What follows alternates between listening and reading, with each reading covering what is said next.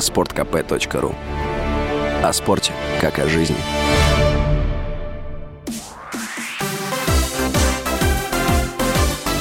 Новости спорта. Нападающий английского футбольного клуба Манчестер Юнайтед и сборной Португалии Криштиану Роналду отказался переходить в клуб из Саудовской Аравии, который предложил ему 250 миллионов евро на два года. Эта зарплата могла стать рекордной в истории футбола. Свой отказ Роналду объяснил стремлением играть в сильном чемпионате и выступать в Лиге чемпионов. В прошлом сезоне Роналду забил 24 гола в 39 матчах за Манчестер Юнайтед. Однако его команда не смогла получить путевку в Лигу чемпионов, после чего в СМИ появилась информация о желании португальца перейти в другой клуб.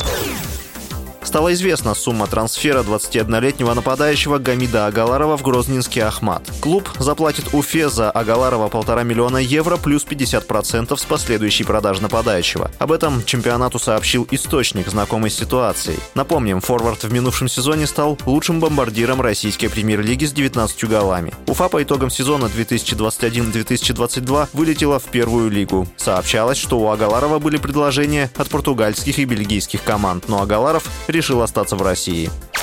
Поднятие возрастного ценза в международных соревнованиях по фигурному катанию направлено на борьбу с превосходством российских фигуристок. Такое мнение Матч ТВ высказал чемпион СССР в мужском одиночном катании, тренер сборной Советского Союза и бывший судья Александр Веденин. Он отметил, что российские фигуристы через какое-то время вернутся на международную арену. 7 июня Конгресс Международного союза конькобежцев одобрил поэтапное повышение возрастного ценза фигуристов для участия во взрослых соревнованиях до 17 лет. С вами был был Василий Воронин. Больше спортивных новостей читайте на сайте sportkp.ru